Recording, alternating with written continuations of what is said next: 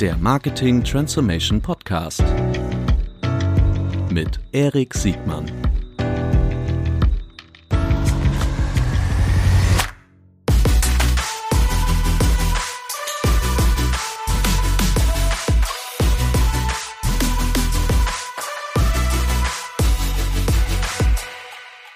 Herzlich willkommen zu einer neuen Folge des Marketing Transformation Podcasts. Heute mit einem B2B-Special. Heute widmen wir uns dem Thema Sales und Marketing, Customer Success. Herzlich willkommen, Raul von Project A. Moin, Raul. Sehr schön. Hallo. Du bist Spezialist äh, für, für äh, Sales, äh, insbesondere im B2B-Bereich. Du bist von, äh, von Project A, dem äh, meinem, meinem beliebten äh, VC, der sich dadurch auszeichnet aus meiner Sicht, dass er nicht nur auf der strategischen Ebene richtig gut unterwegs ist, sondern auch äh, die operative Umsetzung richtig gut begleitet. Und in der Folge mit Rainer ähm, ist mir nochmal deutlich geworden, dass ihr da äh, nochmal so eine ganz besondere Kompetenz hat, die durch dich äh, und sicherlich auch durch andere in deinem Team verkörpert wird. Äh, und ich bin super neugierig auf dieses Thema B2B und Sales, weil ich glaube, das ist so ein bisschen der ungehobene Schatz äh, bei, bei Marketing- und Vertriebsprozessen. Aber bevor wir richtig einsteigen, bitte, lieber Raul, stell dich doch mal kurz vor. Gerne. Ähm, also du hast ja schon mit Rainer gesprochen. Mhm. Das heißt, ähm, ich gehe vielleicht jetzt nicht so sehr auf Project Air an sich ein, mhm. aber ja, wir sind Operational VC. Wir haben ein Team von ähm, vielen Experten. Mhm. Momentan so 100 bis 120 Leute und ich leite dort den Sales- und Customer Success Bereich. Ähm, damit ist gemeint tatsächlich im Grunde alles, was beginnt beim Funnel mit einem MQL oder einen Lead von Marketing abnimmt. Da können wir später nochmal drauf eingehen. Mhm. Und dann im besten Fall auch den Close macht und dann auch mit dem Kunden weiterarbeitet ähm, und sowohl Service als auch Ausbau, also Success von dem Kunden liefert. Meistens sage ich einfach nur Sales, damit es äh, kürzer ist. Ja, sehr gut. Ich glaube, wir müssen gerade, wenn wir im B2B-Bereich sind, für diejenigen, die mehr im B2C zu Hause sind, äh, glaube ich, nochmal MQL und SQL äh, kurz erklären. Ja. Also Marketing Qualified Lead und Sales Qualified Lead, was das genau ist, werden wir bestimmt gleich sagen, wenn wir äh, tiefer einsteigen. Ähm, kannst du so ein paar Unternehmensnamen nennen, für die du gearbeitet hast oder für die du heute noch arbeitest, damit wir äh, uns so ein bisschen ein Bild machen können, um welche Art von Geschäftsmodellen es da in der Regel so geht, wenn wir über, über Sales Success und, und, und Marketing-Schnittstellen sprechen? Ja, also vielleicht außerhalb von Project A, äh, wobei das auch nicht so richtig außerhalb ist, habe ich beispielsweise nach der Uni bei Treatwell angefangen. Das ist jetzt ein bisschen über sechs Jahre her. Die wurden damals auch recht erfolgreich verkauft. Ähm, es war eine Plattform für Salonbuchungen, Spaß, Waxing, äh, Friseure. Mhm. Und ähm, das war dann im Grunde ein B2B-Marketplace. So eine Art OpenBC für das, das, das, ist, Entschuldigung, das ist so eine Art Open, äh, OpenBC, sag ich schon, Open Table äh, Booking-System für, für Dienstleistungen, körpernahe Dienstleistungen, ne? Richtig, genau, ja. ähm, lief ganz gut, war dann im Grunde auch ein sehr guter Sale für Project A. Mhm. Ähm, wurde im Grunde von innerhalb von einem halben Jahr zu einem sehr guten Exit.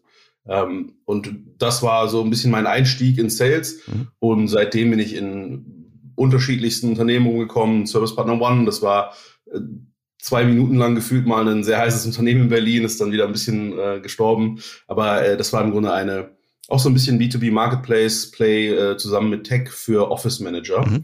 Äh, in, in, vor allem natürlich in den größeren Städten Deutschlands. Mhm. Und äh, das hat sich so ein bisschen fortgezogen. Ähm, ich war auch mal in dem B2C, Pets Daily. Äh, dort gab es einen E-Commerce Case, da habe ich Customer Service geleitet.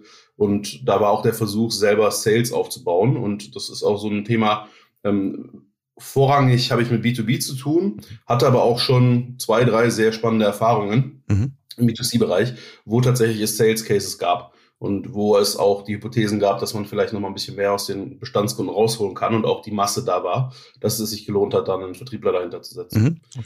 Bei Project A, auch hier, das, das zieht sich fort. Ich habe vor allem mit äh, B2B-Unternehmen zu tun. Ähm, ist auch so, dass wir vor allem B2B investieren. Ja, acht, acht oder neun von zehn Unternehmen, in die wir investieren, sind B2B. Und da gibt es wirklich eine breite Spanne. Das reicht von einem Sender, äh, was vielleicht bekannt ist, das ist im Grunde ein äh, Freight Forwarder, also die kümmern sich um Shipping. Mhm. Ja, ähm, ist ein sehr großes Unternehmen bei uns. Logistik, Und, äh, Logistik Unicorn. Ne? Richtig, genau. Mhm. Und ähm, sehr klassisches äh, B2B-Business, was natürlich ein bisschen digitalisiert wurde und neue, neue Wege geht. Ähm, aber auch sowas wie einen Micropsy beispielsweise, die machen eine Robotics AI bringen im Grunde Robotern ähm, Hand-Augen-Koordination bei. Mhm. Und da ist es ein Vertrieb an, ich sag mal, Indust an die Industrie, an produzierende Unternehmen. Mhm. was nochmal natürlich eine ganz andere Sache ist. Oder aber auch einen Dixer, das ist eine, eine B2B-Software für Customer Service, die sitzen in Kopenhagen und ähm, machen im Grunde ein besseres Zendesk, mhm. so der Ansatz. Mhm.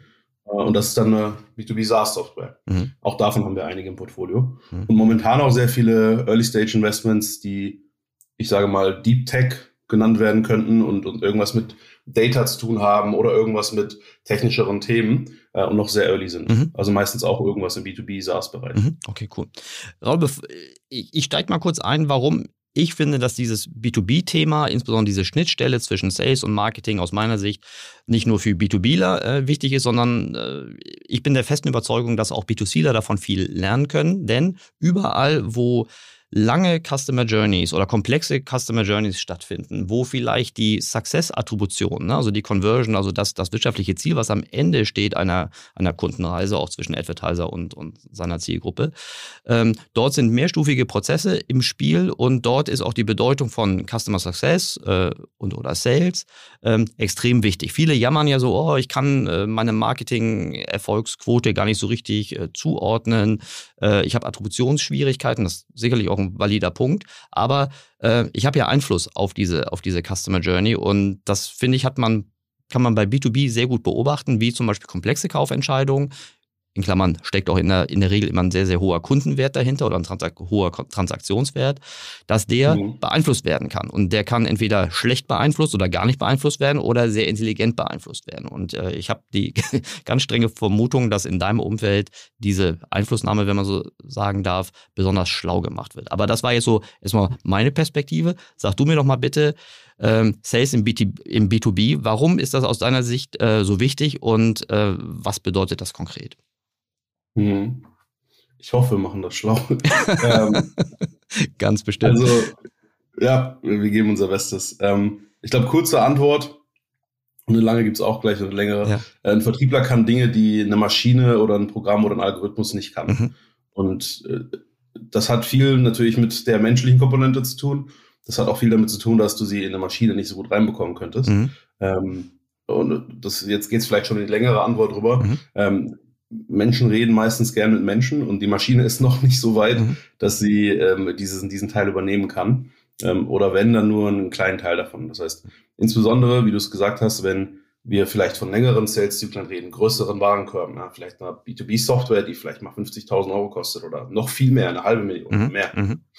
Ähm, dann bewegst du dich in einem Raum, und da kann ich auch gleich drauf eingehen, wo nochmal andere Faktoren eine Rolle spielen, wie die, die man vielleicht bei kleineren Warenkörben hat. Mhm. Da geht es vielleicht gar nicht so sehr um Preis, mhm. da geht es vielleicht gar nicht so sehr darum, ähm, unbedingt die besten Features zu haben oder unbedingt das tollste Video oder, oder den stringenten Approach im Marketing, mhm. sondern da geht es vielleicht auch um eine Vertrauensbasis. Da geht es um vielleicht sogar Sympathie. Mhm. Äh, und die muss man herstellen. Und das ist schwierig. Mhm. Ja, und es sind noch nicht so viele Wege bekannt, dass man das mit anderen Kanälen übernimmt.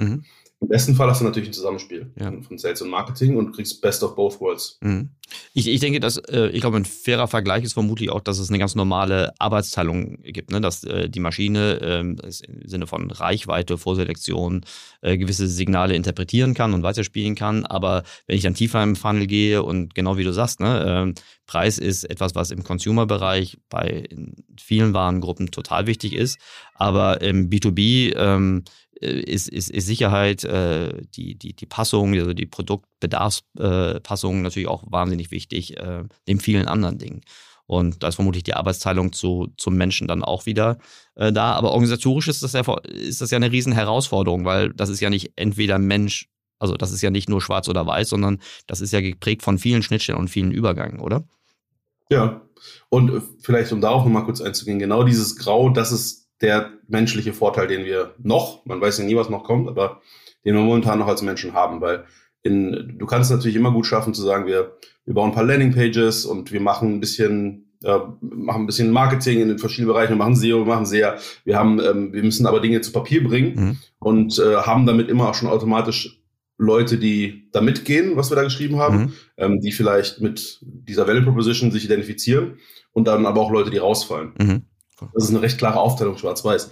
Und tatsächlich ist es aber so, dass die wenigsten sich in schwarz und weiß aufteilen lassen, insbesondere bei komplexeren Lösungen. Mhm. Ähm, und da muss man ein bisschen in diesen Graubereich rein und auch mal tatsächlich als Vertriebler die Entscheidung treffen, hey, das macht vielleicht gerade keinen Sinn, mit einem Erik weiterzusprechen, weil ich glaube nicht, dass der Spaß haben wird mit unserem Tool. Mhm. Und das sind die Entscheidungen, die man da treffen muss. Mhm. Und wenn man in die Einzelheiten geht, ich glaube, das ist so die Grundlage von, wie arbeiten Vertriebler und, und Marketing zusammen. Mhm. Ähm, Im Grunde ist das, du hast es schon gesagt, äh, eine, eine, Arbeitsteilung. Ich denke da sogar eher nicht mal, also eine Teilung ist es natürlich, aber ich denke sogar eher an im Grunde einen Funnel. Mhm. Ist auch schon so einer meiner ersten Gedanken, den ich noch bei vielen Unternehmen falsch sehe. Die denken noch in einem Marketing-Funnel und der endet dann irgendwo und dann beginnt irgendwo anders der Sales-Funnel. Da denken andere Leute drüber nach. Mhm. Das ist ein Funnel. Mhm. Und der beginnt typischerweise mit Marketingaktivitäten, die irgendwann in einem MQL enden. Mhm. Sag mal ein Beispiel für, sag mal Beispiele, damit wir das so, so ein bisschen äh, haptisch äh, vorstellbar machen können. Was sind typische MQL-Marketingaktivitäten? Ja, also das kann, das können Landingpages sein, die man äh, irgendwie auf seine Webseite packt. Das können äh, Formulare sein, die man ausfüllt. Ähm, ruft mich zurück. Mhm. Äh, ich habe Interesse auf ihre, an ihrer Webseite und dann hast du natürlich verschiedene Wege, die Leute auf deine Webseite zu bringen. Mhm. Das können aber auch solche Dinge wie ABM-Kampagnen sein mhm. ähm, oder sogar äh, Events, je nachdem, wo man die dann organisiert, äh, wo man irgendwie Sign-ups macht und sagt, ruft mich mal zurück, macht mhm. mal einen Termin aus. Ich habe Interesse, ich lade mir ein White Paper runter. Mhm. Ähm, das sind so die Klassiker im B2B. Mhm. Ähm, du gehst ja auch das ist möglich mhm. bei kleineren Baskets, aber du gehst ja meistens noch nicht auf die Conversion im B2B mit Marketing. Vielleicht auch ganz, ganz, ganz wichtig, dass man nicht sofort auf eine Conversion schießt, sondern erstmal, äh, wie üblich im oberen Funnel, erstmal die Bedarfsweckung äh, macht. Vielleicht ganz kurz nochmal eine Abkürzung ABM für Account-Based Marketing. Ähm, ja. Das, äh, aber dazu vielleicht später nochmal für die Besonderheiten von, von Account-Based Marketing. Okay, das verstehe ich. Ja. Also erstmal erstmal oben im, im Funnel ähm, Awareness Raising und erstmal praktisch den, den Lead anlanden und die, die, die, die Micro-Conversion ist jetzt in deiner, äh, also nicht nur in deiner, aber ist hier die ähm, zum Beispiel die De-Anonymisierung von, von Traffic in Form von, hat sich jemand in ein Formular eingetragen zum Beispiel, richtig? Genau. Mhm. Ja. Und das ist auch schon mal ein Unterschied wieder zu B2C, mhm. dass bei B2C hast du tatsächlich im Grunde zu einem großen Teil deinen ersten Job mal getan, in dem Moment, wo, wo der Kunde den Marketing-Funnel durchlaufen hat, mhm. weil er hat er gekauft. Mhm. Und im B2B beginnt der Job da erst mhm. äh, und da fangen dann andere Leute an. Das heißt, das, du bist auch an einem anderen Punkt in der Customer Journey. Mhm. Weil du hast ja immer deinen eigenen Funnel, den du dir anguckst, du hast aber auch immer die Customer Journey, die du gegenlegst, mhm. wo du sagst, wo befindet sich der Kunde eigentlich gerade im Kaufprozess. Mhm.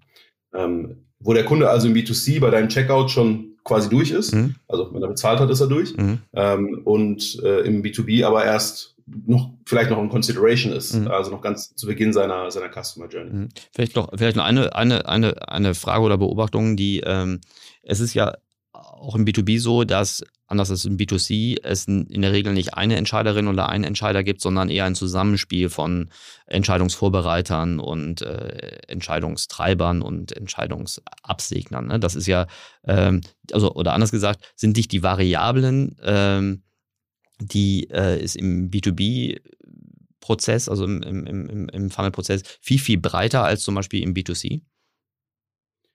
Ja und nein. Mhm. Ähm, also ja, weil man hat tatsächlich mehr Punkte, die man sich anschaut. Mhm. Wie du es gerade gesagt hast, absolut richtig. Mhm. Je größer die Unternehmen werden, die du, auf die du abzielst mhm. und je komplexer die werden, desto mehr Stakeholder hast du auch drin. Mhm. Ähm, wenn du also an Startups verkaufen willst, kriegst du es vielleicht noch hin, mit einem Menschen zu sprechen. Das ist der Head oder das ist der Gründer vielleicht bei einem kleineren Startup. Mhm. Wenn du aber an einen an einen Aldi verkaufen möchtest, dann hast du möglicherweise 20 Stakeholder drin mhm. ähm, oder potenzielle Stakeholder, mhm. die du irgendwie erreichen möchtest. Mhm. Ähm, äh, auf der einen Seite ist es aber ein bisschen einfacher, weil du zu diesen Menschen Daten finden kannst und weil du äh, ein bisschen leichter ähm, zumindest dieses Problem der De-Anonymisierung umgehen kannst, ähm, weil meistens findest du die halt auf LinkedIn, du kannst sie einkaufen, mhm. du findest sogar Telefonnummern und E-Mails mhm. von diesen Menschen. Das ist ein bisschen kleineres Problem dort. Mhm. Okay. Und um ähm, aber auch so in diesem Prozess weiterzumachen, mhm. am Ende des Tages kommt dann meistens von Marketing ein MQL raus, ein Marketing Qualified Lead. Und ähm, da gibt es verschiedene Definitionen für, die gruppieren sich aber alle im Grunde um zwei Säulen. Und die erste Säule hat meistens irgendwas mit Daten zu tun. Das heißt, du hast jemanden, das ist meistens eine Person, also du kriegst ja auch im B2B kriegst ja keine Unternehmen, die sich ein White Paper runterladen, sondern das ist eine Person. Mhm. Ähm, und du hast von dieser Person Daten, am besten auch nochmal unternehmensbezogene Daten. Mhm. Die, die du brauchst, um mit denen weiterzuarbeiten. Das kann eine Nummer sein, es kann eine Mail sein, es kann vielleicht auch manchmal nur ein Name sein. Mhm.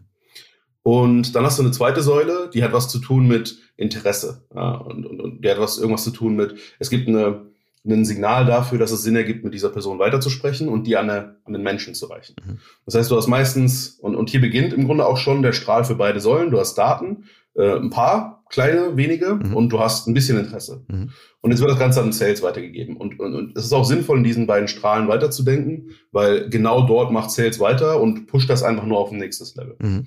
Normalerweise hast du jetzt eine zweite Stufe, ähm, die nennt sich SQL. Mhm. Ähm, gibt aber auch noch eine dazwischen, auf die kann ich gleich eingehen. Mhm. Aber erstmal der ein bisschen simpler ist es so zu denken, SQL ist ein Sales Qualified Lead. Mhm. Das heißt, Marketing hat sich einen Lead genommen, den bis zum MQL gebracht, gibt den rüber. Meistens wird, wird das einfach von einem System rübergeschickt, ähm, wenn die beiden unter, wenn die beiden vielleicht in unterschiedlichen Systemen arbeiten, manchmal auch im selben. Mhm. Könnte man aber theoretisch auch per Excel machen, wenn man noch ein bisschen mhm. kleiner ist. Mit einem System, damit meinen wir vermutlich irgendwas wie ein, wie, wie ein CRM-System. Genau, mhm. also sagen wir ein äh, Marketing produziert die Leads auf HubSpot, mhm. macht die bereit, bereitet die auf, schickt die Daten mit mhm. an den Salesforce rüber. Mhm. Der Vertriebler bekommt diese Daten in Salesforce mhm. und äh, kriegt dann das Ganze in eine Warteschlange und weiß dann, ich muss diesen Lead anrufen. Okay. Und kriegt natürlich auch ein paar Daten damit, mhm. äh, im besten Fall, die man gesammelt hat.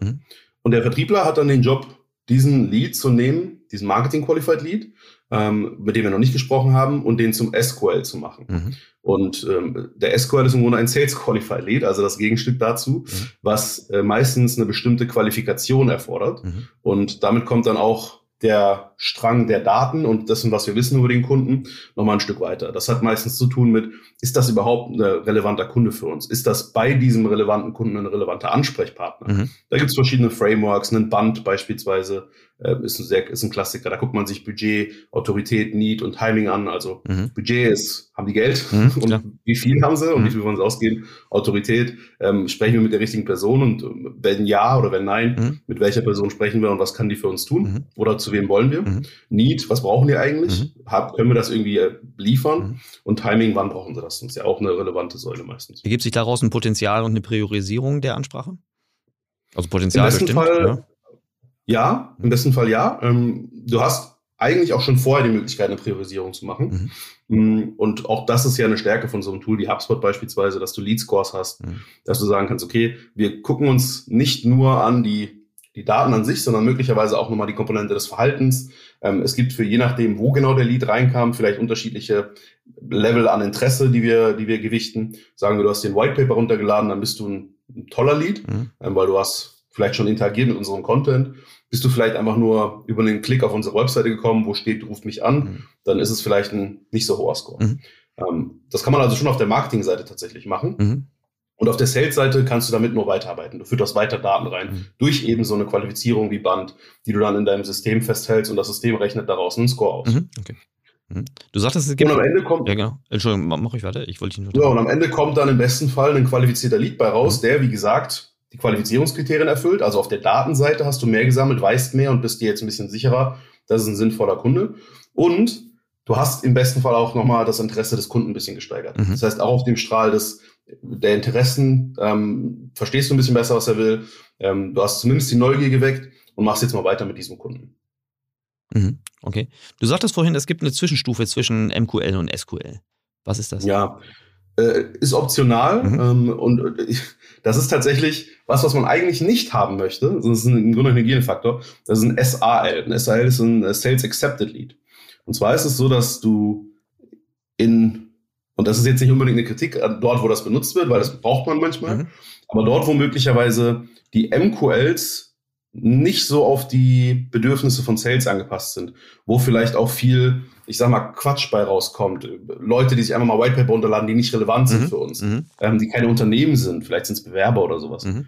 Ähm, da hast du manchmal noch eine Zwischenstufe, wo du sagst, okay, der Vertriebler ruft den gar nicht erst direkt an, sondern wir haben vielleicht noch eine, eine andere Person oder auch den Vertriebler, ähm, der noch mal ein bisschen Research macht und sagt, ja, das ist aber mit dem können wir gar nicht reden. Das mhm. bringt überhaupt nichts. Mhm. Und dann hast du vielleicht noch mal einen, einen Filter drin, ähm, wo noch mal 10, 20 Prozent der MQLs rausfallen oder sogar mehr im schlimmsten Fall.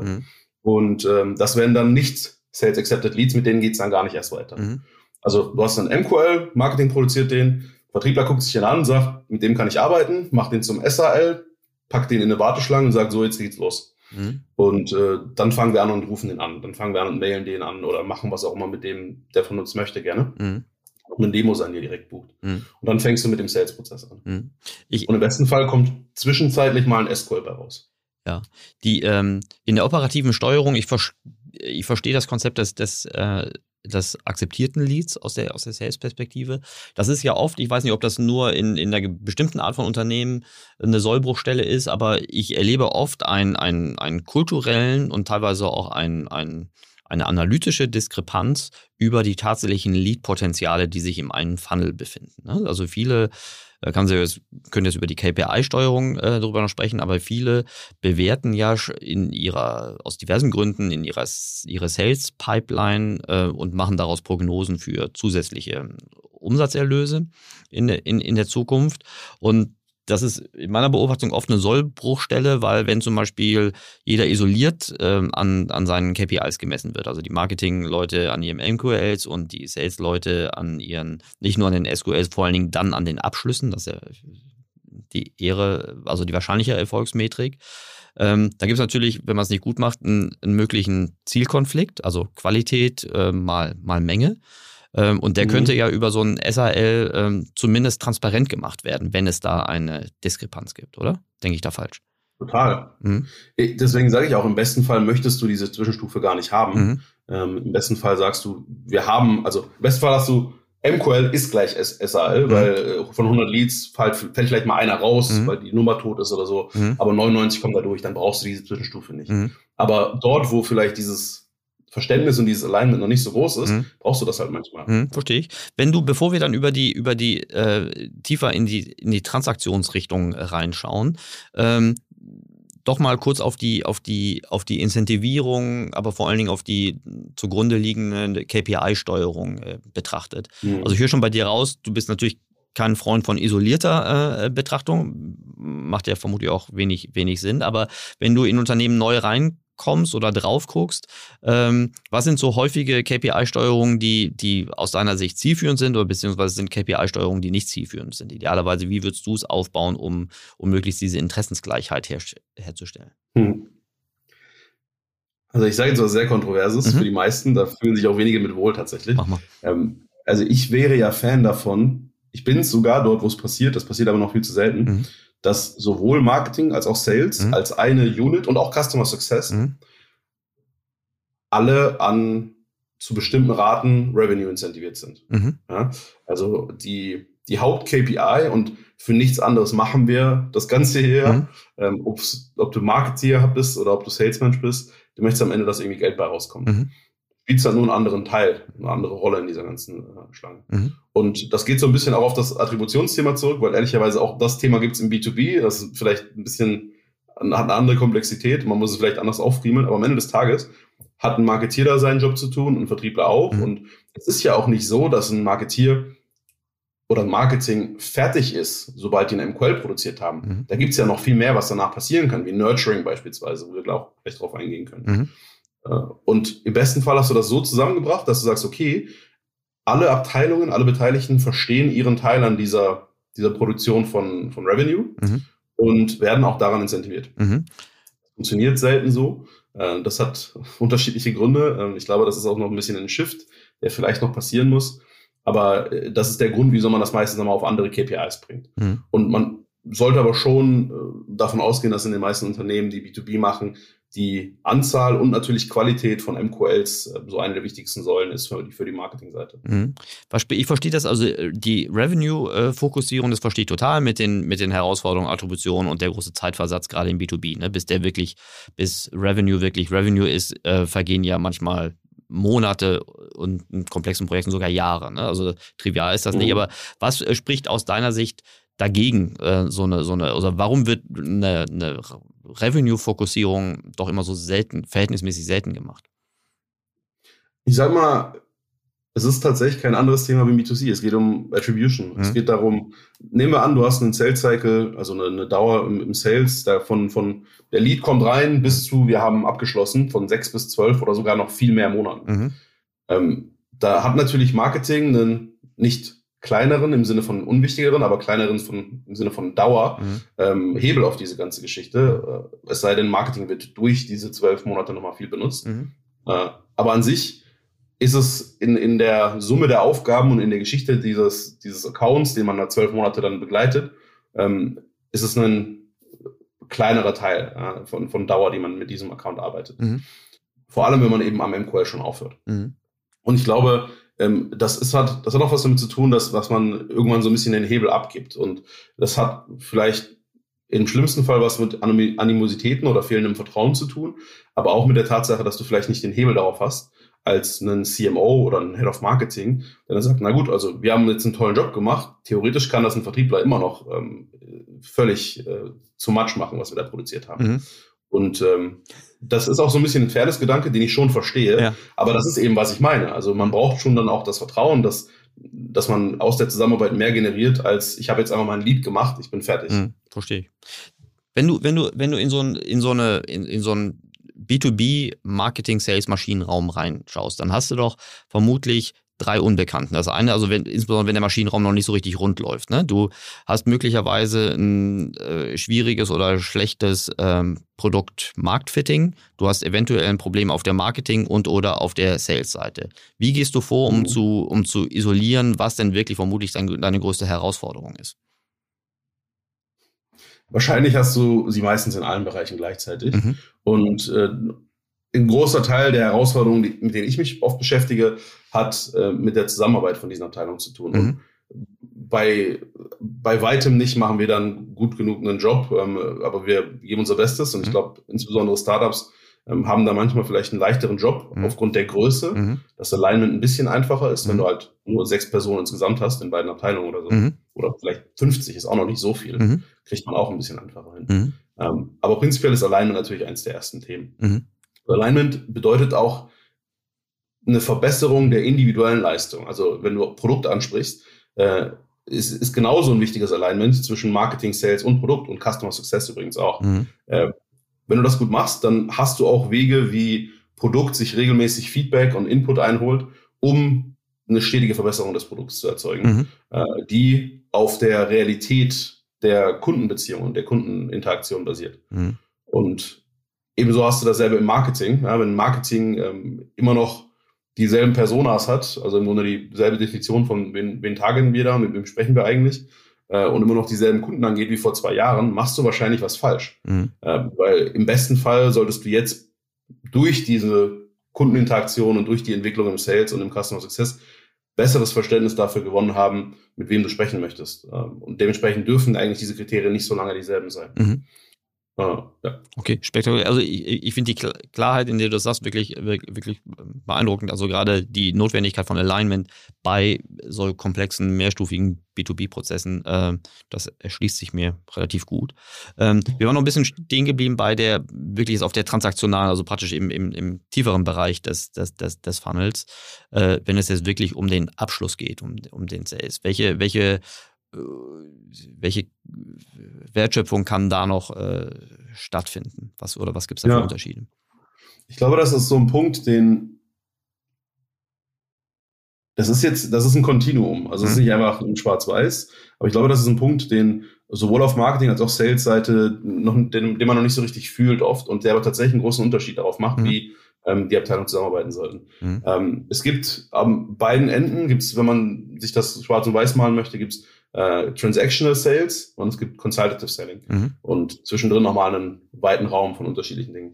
Und Transactional Sales, äh, das ist sehr weit in der Ecke von kleinen, kleineren Warenkörben, ähm, vielleicht sogar eine B2C-Seite oder B2C, B2B ähnliche mhm. äh, Warenkörbe. Ähm, Produkte, die vielleicht nicht so beratungsbedürftig sind. Äh, Im typischen Fall, da kannst du deine Kreditkartendaten eintragen und hast das Tool gekauft. Mhm. Und auf der anderen Seite hast du Consultative Selling, äh, wo du und natürlich bei übrigens Transactional auch meistens kurze Zeiträume. Mhm. Also da geht vielleicht von, ich komme auf die Seite bis zu, ich habe gekauft mal fünf Minuten oder mal eine Stunde oder so. Ich habe mir ein paar Videos angeguckt und bin überzeugt, ich kaufe. Und bei einem Consultative Selling hast du Sales Cycle von Open End, also mhm. drei Monate, sechs Monate B2B ist überhaupt keine Seltenheit. Und ja. bei größeren Accounts, Enterprise Sales, zwölf bis 24 Monate überhaupt keine Seltenheit. Ja. Und äh, dementsprechend auch das Gegenteil. Du hast meistens ein sehr beratungsbedürftiges Produkt. Mhm. Du hast eine, ein Produkt, was nicht standardisiert rüberkommt meistens beim Gegenüber, sondern insbesondere äh, je mehr du konfigurieren musst und je länger die Sales Cycle sind, auch viel Arbeit erfordert. Mhm. Ähm, meistens ist in einem komplexen B2B-Sale, also im Consultative Selling, mhm. ist ein Verkauf ein Projekt. Mhm. Das ist nicht, äh, mhm. äh, da, und der Vertriebler ist sowas wie ein Projektmanager. Mhm. Der bringt Stakeholder zusammen. Da muss man ein Engineer rein, der sich mal das angucken muss, weil du nochmal eine technische Brille drauf brauchst. Da müssen verschiedene Stakeholder mit reingenommen werden. Da müssen vielleicht Deadlines eingehalten werden, bis irgendwie Daten stehen, damit das Tool implementiert werden kann und, und, und. Und das ist dann eine ganz andere Art von, von, von Verkauf. Mhm. Und ähm, das zeigt auch vielleicht nochmal so ein bisschen, wo die Werte sind, die man, die man so liefern kann und, und wie weit der Hebel gehen kann von einem Sales und wie weit der Hebel von einem Marketing gehen kann. Mhm. Und wieso man einen Vertriebler braucht, weil das wäre die Ausgangsfrage. Ja.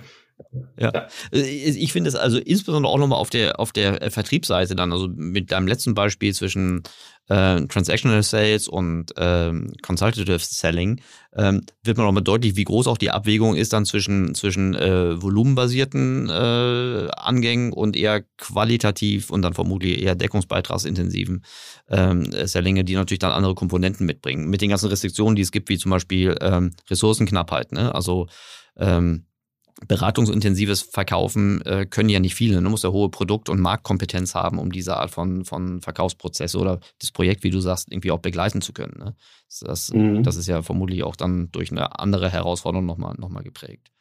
Ähm, es ist auch eine ganz andere Verantwortung. Also mhm. auf der Transactional-Seite, es sei denn, du bist natürlich noch sehr, sehr klein, mhm. ähm, hast du selten mal einen Kunden, der ohne Probleme mal 50 Prozent deiner, deines Jahresumsatzes ausmachen mhm. kann. Oder einen Riesenteil, wie groß ja. der Teil auch immer ist. Und auf der Consultative-Seite hast du die, diese Möglichkeit, wahnsinnig große Accounts zu holen, die einen großen Anteil von deinem Revenue ausmachen. Mhm. Und äh, wo vielleicht, weiß ich nicht, 80 Prozent der Accounts holen mal 10.000 Euro rein pro Jahr, mhm. äh, was auch immer dein Tool ist oder was auch immer deine Lösung oder dein Service ist. Mhm. Aber dann hast du halt auch mal einen Aldi drin, die geben ohne Probleme 200.000 aus oder 500.000 mhm. oder sogar noch mehr. Und äh, dementsprechend hast du dann auch eine andere Arbeitsbelastung mhm. als auf einem Account, der halt so 5.000 bis 10.000 kostet. Mhm. Und auf der Transactional-Seite hast du diese hohe Varianz und diese, diese hohe Upside meistens nicht im B2B. Mhm. Also, ja, also, also die, dann hast du ein Tool, das kostet 9,99 ja. und die Premium-Version kostet 19,99. So. Oh. Und das ist ein relativ starres Framework, also wo du dich bewegen kannst, da musst du nicht über Rabatte, über Passfähigkeit, da ist die Varianz deutlich eingeschränkt, aber dafür das Volumen dann viel, viel größer. Ne? Also vermutlich, ja. äh, wie du schon sagst, dichter am B2C. Hm, lass, und ja.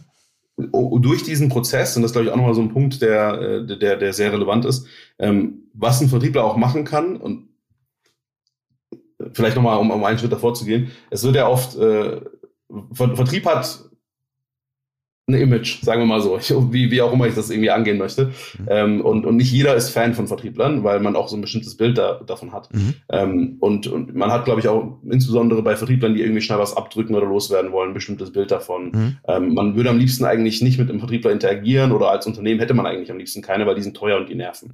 Aber, also nicht meine Worte, ich weiß, aber. Ich weiß, was du meinst. Ich habe ein Gefühl dafür, dass, du, dass ja. es diese Stimmung gibt. Ja. Mhm. Ich meine, ich bin auch auf LinkedIn und ich sehe ständig Leute, die sich beschweren über Code Outreach. Mhm. Ähm, ich glaube, dass die Leute noch nicht, also mhm. hier auch eine harte Aussage. Ich glaube, mhm. wer das macht, hat noch nicht verstanden, dass ohne Sales am Ende niemand irgendeinen Job hat oder dass nichts mhm. funktioniert. Ja. Mhm. Ähm, wenn niemand was verkauft, dann haben wir alle nichts zu tun hier. Aber, und, und, das ist der Punkt, auf den ich äh, hin möchte, im Vertrieb, insbesondere bei längeren Cycles, also Consultative Selling, hast du die Möglichkeit, als Vertriebler selber einen großen Wert zu generieren mhm. für deinen Kunden, für deinen, für deinen potenziellen Kunden. Mhm. Und das ist da, das, da gibt es ein, beispielsweise ein Buch dafür, was das ganz gut beschreibt. Das ist The Challenger Sale, ist auch eins meiner Top-Sales-Bücher mhm. von Matt Dixon und Brad Adamson. Ähm, und da gibt es aber auch andere Ansätze. Und im Grunde geht es nur darum, wie kannst du schaffen, dich selber als Person noch als zusätzlichen Benefit und als Vorteil ähm, für den Kunden zu platzieren. Nicht als Nachteil, nicht oh, ich muss mit diesem doofen Vertriebler sprechen, sondern ich freue mich total, dass ich mit Erich spreche, weil der kann mir irgendwas erklären über den Markt. Der kann mir ein bisschen Insights geben über, was, was passiert eigentlich gerade bei meinen Wettbewerbern, weil mit denen spricht er auch den ganzen Tag. Mhm. Ähm, oder vielleicht gibt er mir sogar mal ein, zwei Beratungstipps, weil er tatsächlich sich ganz gut auskennt mit, mit diesem Produkt oder ähm, guckt sich mal mein Tool an, wie ich das gerade mache und, und sagt mir, was da, da gut findet und was er nicht so gut findet. Und und diese Ressource als Vertriebler zu sein, das ist eine Möglichkeit, die du natürlich mit Marketing schwierig hast, weil, du, weil, weil die sehr individuell ist, mhm. die aber absolute Best Practice ist, je komplexer der Sale wird. Mhm. Ähm, Ja. Okay, verstehe ich. Du hast vorhin das Stichwort Nurturing reingebracht. Ähm, das ist etwas, was auf der, auf der, auf der Sales-Seite, ich springe jetzt im Funnel wieder eine halbe Stufe oder einen ja. ganzen Schritt nach vorne, aber nur der Vollständigkeit äh, halber bitte. Ähm, in wessen Verantwortung liegt das, das Nurturing und wie wichtig ist es? Also meistens liegt es leider nur in Marketingverantwortung äh, und meistens ist aber auch die Situation so, dass nicht groß Nurturing passiert. Also mhm. wenn wir wieder den Funnel durchgehen, mhm. sagen wir, Marketing produziert einen Lead. Mhm. In der Hälfte der Unternehmen die ich mir so angucke, im Startup-Bereich sogar, mhm. ist Marketing dann damit fertig. Die reiben sich hin und sagen, ja. so, Job dann. Ähm, und was aber dann passiert ist, der Vertriebler geht diesen Lead an mhm. und verliert den halt auch mal oder mhm. der, der Lead ist noch nicht so weit. Versteht dann braucht er noch Nurturing, dann mhm. muss der irgendwie zurück an Marketing. Mhm. Heißt eigentlich sind beide daran beteiligt, weil Sales muss irgendwie mhm. diesen Lead nehmen und relevantes Wissen generieren, was dem Marketier hilft, dem CRM-Menschen, mhm. ähm, vielleicht die richtige Sequenz auszusuchen oder die, äh, den, den, den Kunden in die richtige Gruppe zu packen. Und das Ganze hast du durch den gesamten Funnel. Also egal, ob der Kunde früh rausfällt oder ob der kurz vor Entscheidung den Vertrag nicht unterschreibt. Ja du willst ihn ja nicht einfach droppen, du, bist, du möchtest ja den ja weiter bearbeiten. Ja. Also wir fassen zusammen Nurturing, dass das äh, underutilized Tool ähm, zwischen Marketing und Sales, also bei Marketing und Sales.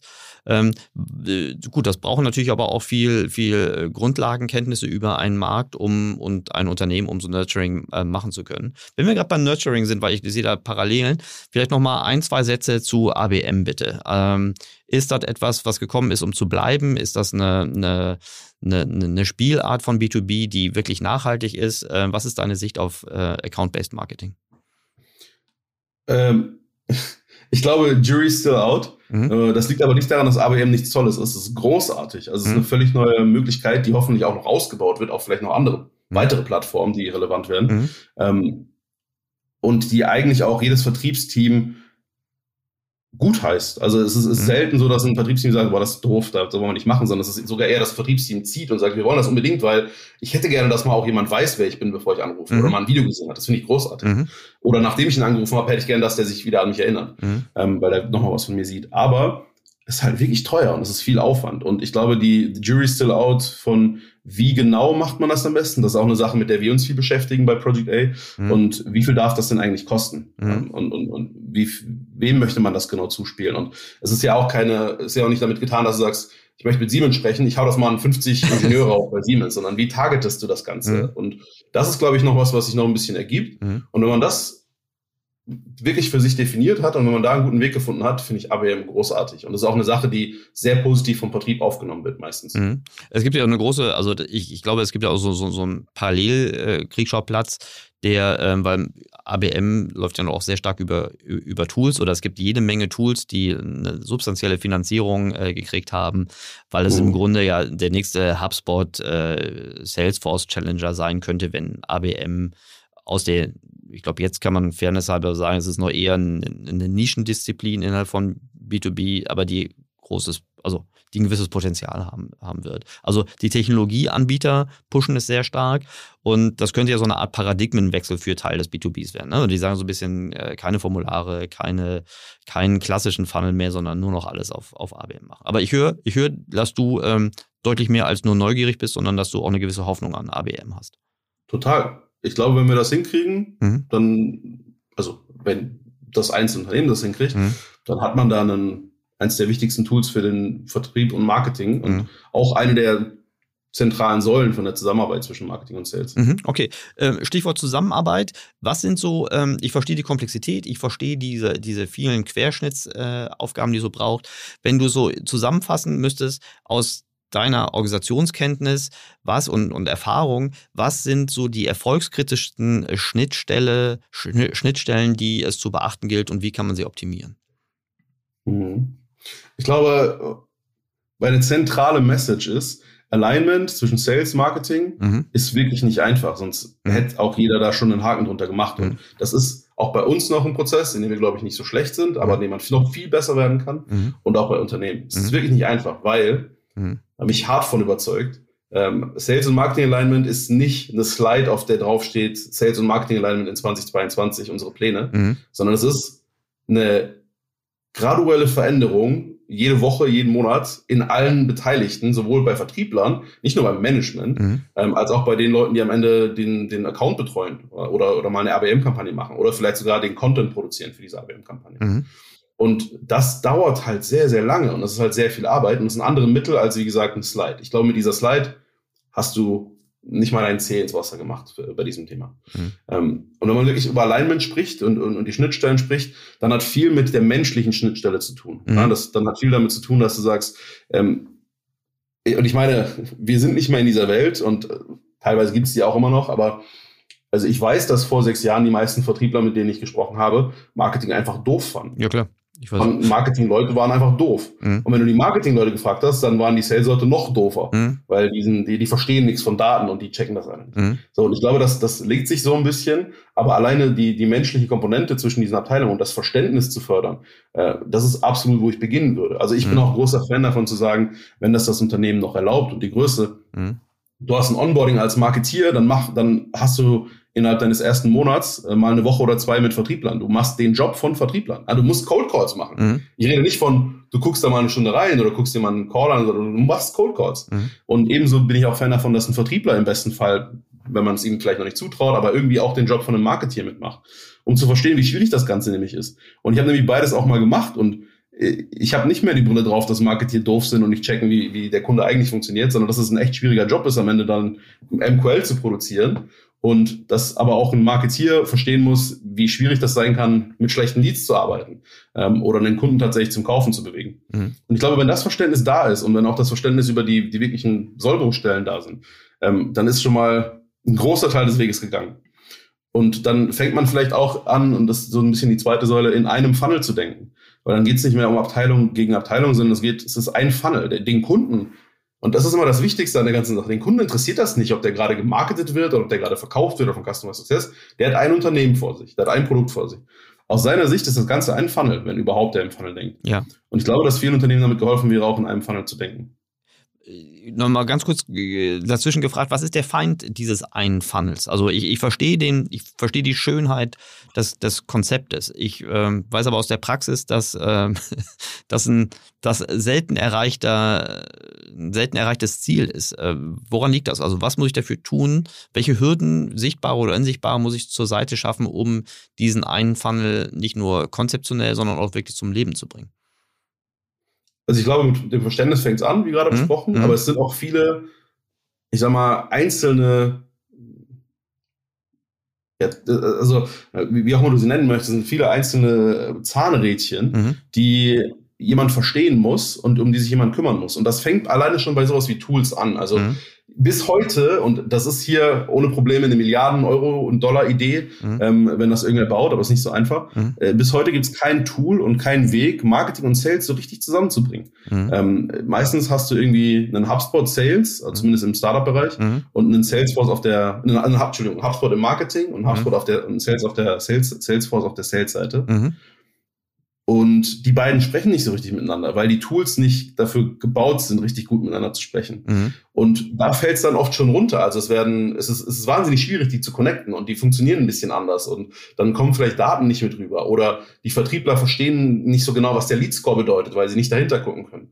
Äh, und, und dann fängt schon die erste Reibung an. Mhm. Und dann hast du dasselbe auf dem Weg zurück. Ja, wenn Salesforce äh, Daten produziert, weil ich mit einem Kunden arbeite, dann ähm, muss ich vielleicht den wieder zu Nurturing zurückschieben, dann muss ich das in ein anderes System rüberschieben. Äh, dieses System übernimmt vielleicht auch nicht die Daten so, wie ich sie gerne hätte. Oder, oder sie werden gar nicht ausgewertet, weil sie in langem Text untergeschrieben sind vom Vertriebler. Und dann weiß der CRM-Mensch auch nicht so richtig, was er machen soll mit diesem Lied. Mhm. Und, und, und. Und das sind am Ende sind das, sind das oft technische Dinge ähm, und es sind auch so ein bisschen Verständnisdinge, wo der Vertriebler gar nicht weiß, hey, das würde jetzt gerade helfen, wenn ich systematisch die Daten aufbereite und den Call aufbereite, damit der Erik als CRM-Manager mhm. ähm, weiß, in welche Sequenz er den packen soll. Mhm.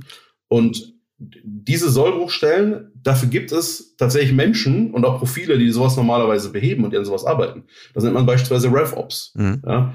Ähm, Revenue Operations besteht aus Marketing Operations, Sales Operations, Customer Success Operations. Mhm. Das sind Menschen, die sich mit Prozessen und Tools befassen. Mhm. Und viel zu wenig Unternehmen haben da immer noch diese Menschen, die, die tatsächlich so ein bisschen diese Schmiere in diesem Getriebe bilden könnten. Mhm. Das finde ich äh, ein super Punkt. Ich kenne, ich habe die diese Revenue Ops äh, Menschen zum ersten Mal bei Software as a Service Unternehmen kennengelernt. Das ist natürlich äh, ein Ticken einfacher, weil weil SaaS Unternehmen, glaube ich, eine ganz gute ähm, Verbindung zwischen Produkt, Sales und, und Marketing herstellen können, aus diversen Gründen. Ähm, aber mir waren diese RevOps äh, davor nicht so richtig klar, was sie eigentlich tun. Und du sagst so, was mir gesagt hast, Schmiermittel, ähm, oder so ein bisschen wie, wie ein Getriebe zwischen diesen beiden Welten. Beschreib mir das mal ein bisschen. Was, was hast du, hast du Beispiele, was so die Tätigkeiten, die Funktionen von, von RevOps-Menschen sind? Mhm. Also die haben natürlich Tätigkeiten für die einzelnen Abteilungen. Sagen wir, du hast einen mhm. Marketing-Ops-Menschen und einen Sales-Ops-Menschen. Mhm. Die sind erstmal für das Tool verantwortlich, mhm. für Prozesse und das Bauen von Prozessen, mhm. für Research, der vielleicht reingeht in diese Prozesse, ähm, aber auch für die Menschen und die, die Daten in dieser Abteilung. Aber, und das ist der Punkt, den ich eben vorhin machen wollte, wenn du die mal hast, dann sind das auch die Leute, die miteinander unbedingt sprechen müssen mhm. und die miteinander Kämpfe kämpfen müssen, die mhm. am Ende dazu führen, dass irgendwelche Toolentscheidungen getroffen mhm. werden. Äh, das ist der Punkt. Also die haben interne äh, Aufgaben, die unterscheiden sich ein bisschen. Auf der Sales-Ops-Seite beispielsweise ähm, geht es noch oft um sowas wie Training und Coaching, mhm. Onboarding vielleicht nochmal eine, eine mhm. Sache. Mhm. Ähm, da geht es vielleicht nochmal darum, den Funnel nochmal aus einer anderen Brille zu betrachten. Aber wenn du die hast, und vielleicht hast du sie sogar in einer Person, dann ist es vielleicht ein bisschen einfacher. Aber wenn du die hast, dann müssen dann sind das genau die Leute, die zusammensitzen müssen, damit dieses Alignment besser funktioniert. Mhm. Ähm, und dann sind das genau die Leute, die mindestens einmal die Woche ein, Streitgespräch haben müssen äh, und, und Kompromisse eingehen müssen, damit der andere gerade ein bisschen besser seinen Job machen kann. Mhm. Und wenn du die nicht hast, ist es ganz schwierig, diese, dieses Alignment hinzubekommen, weil, also, auf Head- und auf C-Level-Ebene bist du meistens nicht tief genug drin, mhm. dass du sagen kannst, okay, was genau müssen wir denn jetzt machen in HubSpot und welche Änderungen muss jetzt vielleicht Marketing gerade in Kauf nehmen, damit wir zusammen ein besseres Ergebnis erzielen. Auf der Ebene bist du meistens nicht als äh, Executive. Ja, und da entstehen ja auch ganz oft Missverständnisse und nicht jeder lehnt sich dann so richtig ins äh, rein, um diese besseren Prozesse, egal ob das jetzt ein Tool-Thema ist oder einfach nur ein, ein, ein Workflow- und Verantwortlichkeitsthema, um dann auch wirklich äh, das richtige Commitment dann irgendwie also anzufordern und äh, auch reinzubringen. Ähm, ja. Ich verstehe dieses äh, Schmiermittel oder Getriebe, das verstehe ich richtig gut. Ich denke auch gerade darüber nach. Eigentlich ist es auch etwas, was auch viele Unternehmen, die eigentlich jetzt immer mehr lernen müssen aus, aus, aus einer eher Marketingwelt, mehr in so eine Direct-to-Consumer, egal ob B2B oder B2C, äh, reinzudenken, weil diese Schnittstellen und diese architektonische Aufgabe, die du brauchst, um, um, um, um Orga, Prozesse und Tools richtig, richtig äh, schon vom Anforderungsprofil richtig aufzusetzen. Äh, genau wie du sagst, du brauchst nicht nur Kompetenz ähm, und, und, und äh, äh, die hierarchische Einordnung, sondern du musst natürlich auch auf einer sehr operativen Ebene das Anforderungsprofil wirklich bestimmen können. Mhm. Okay, was, was diese RevOps, wo, wo finde ich die? Also was haben die für Profile, wenn ich jetzt äh, als Unternehmensverantwortliche und Verantwortlicher ähm, denke, okay, ich habe da, hab das verstanden, ich möchte diese Funktion von RevOps irgendwie äh, etablieren. Ähm, was für eine Qualifikation bringen die, also von der Ausbildung oder von der Erfahrung, wo würdest du die suchen? Das Tragische ist, dass das noch nicht so verbreitet ist, dass mhm. es genug von denen gibt. Mhm. Es gibt gerade sowieso nicht genug am, Na klar. Arbeitsmarkt. Die muss ich mir irgendwie auch zurechtbiegen. Ne? Also vermutlich genau. gibt es die noch nicht fertig ausgebildet, aber auf welche, auf welche Fähigkeiten würdest du achten, um so eine RevOps-Person onzuboarden und weiter auszubilden? Ja, also es gibt übrigens welche, die sind aber meistens wahnsinnig teuer, mhm. aber also im besten Fall hast du die, mhm. ähm, wenn du irgendeinen davon kriegst, mhm. vielleicht auch mal eine Juniorin. Mhm. Oft bieten sich tatsächlich interne Profile an und, und das kann ein Marketingmensch sein, der vielleicht ein bisschen mehr Prozess oder technisch interessiert ist. Marketing Ops ist auch schon ein bisschen länger mhm. ein Ding als mhm. Sales Ops auf der Sales-Seite, ähm, auch dort sagen wir, du hast zehn Vertriebler und du hast aber einen, der ist ein bisschen breiter aufgestellt, der ist, hat auch mal Salesforce mitgebaut oder dein Pipedrive oder was auch immer. Mhm. Und der findet auch Marketing total spannend und der geht sowieso mit dem Head of Marketing einmal die Woche lunchen oder mhm. so. Und ähm, das sind diese Dinge, wo du jemanden, wo du merkst, ähm, ich habe auf der Project A Knowledge Conference auch einen Talk zu Sales Ops gemacht. Mhm.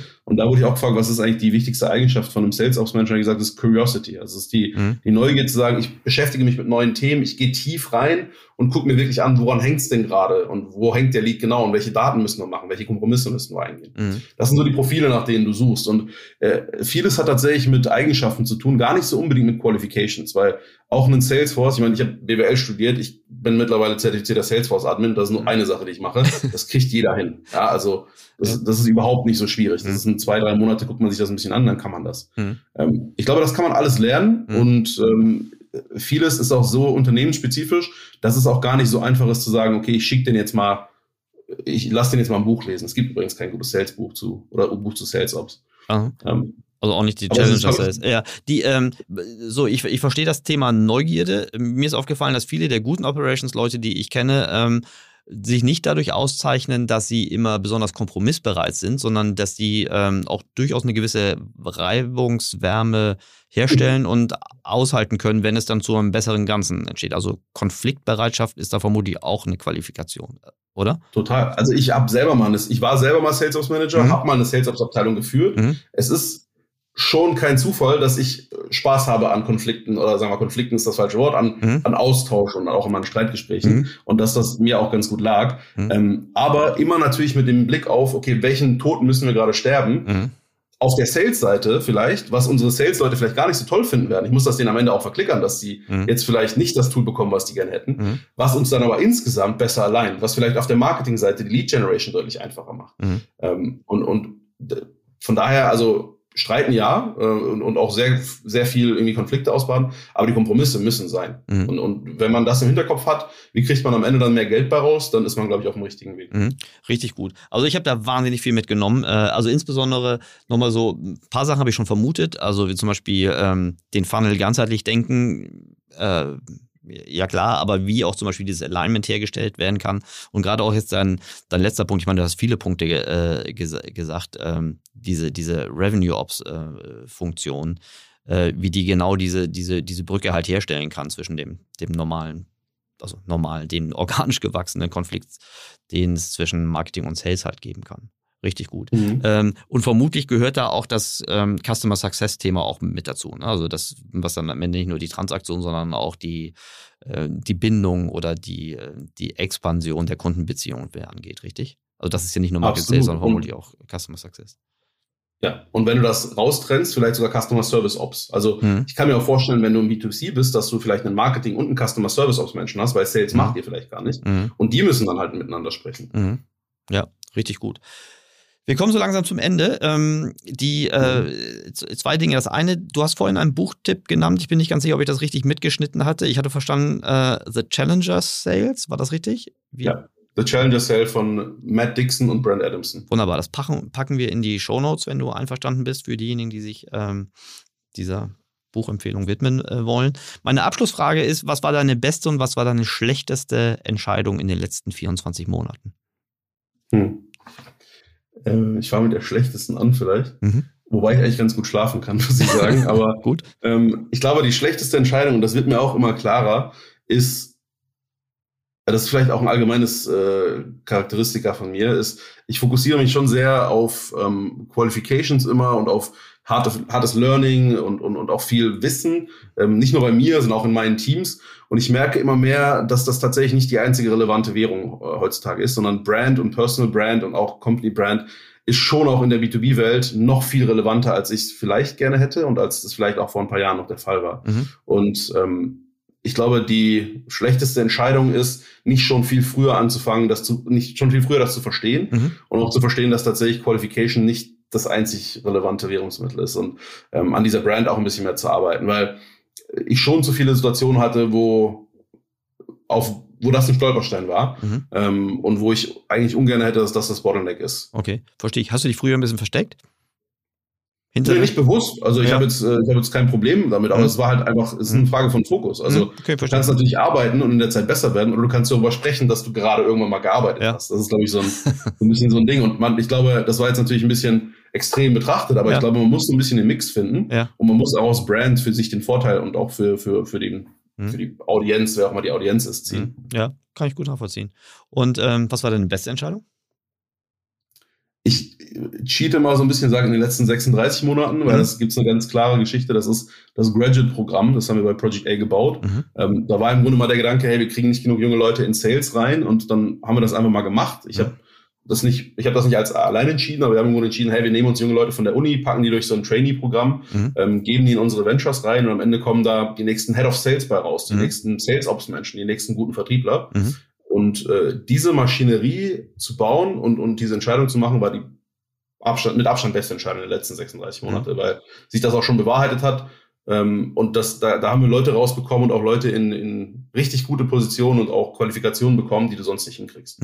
Mhm richtig gut. Das, ähm, also Glückwunsch zu dieser äh, Entscheidung. Ich habe das äh, am Rande so ein bisschen mitgekriegt ähm, und ähm, ich finde das wirklich toll, was ihr da macht.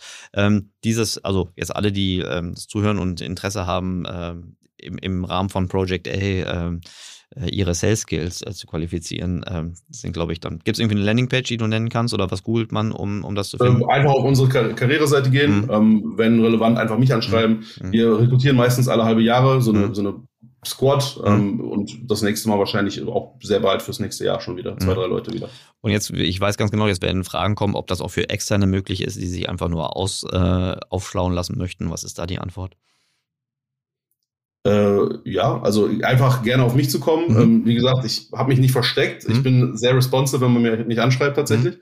Ähm, einfach auf LinkedIn anschreiben. Ich glaube, das ist das Einfachste. Mhm. Äh, und ich rede gerne darüber, wie wir das gemacht haben oder über mhm. andere Themen. Mhm. Ähm, ich Aber man, man, kann, man kann als Experterner bei dir nicht eine Sales-Schulung buchen, richtig? Äh, Tatsächlich doch. Also in, in quasi in, als Privatperson beschäftige ich mich auch noch ein bisschen anderen Unternehmen. Richtig gut. Ähm, man kann auch in Freelance mit mir arbeiten. Ja, wunderbar. Da habe ich, hab ich gleich was für dich zu tun. Großartig. Aber das machen wir nach dem Podcast. Richtig gut. Wunderbar. Mein lieber Raul, ganz herzlichen Dank. Ähm, boah, ich habe richtig was gelernt. Ich habe, wie so oft, aber das ist ein gutes Zeichen, auch wieder gelernt, was ich alles nicht weiß. Ähm, B2B aus meiner Sicht weiterhin noch ein, ein Rohdiamant, also B2B Marketing slash Sales, ein, ein Rohdiamant, den man noch weiter schleifen äh, und optimieren kann. Äh, vielen Dank für deine Klarheit und dein, und dein wirklich sehr konkretes äh, Wissen, die Wissensvermittlung. Und äh, ich habe richtig Bock auf die, auf die Fortsetzung, egal ob im Podcast oder im wirklichen Leben. Äh, ganz herzlichen Dank für deine Zeit, Raul. Danke dir, hat Spaß gemacht.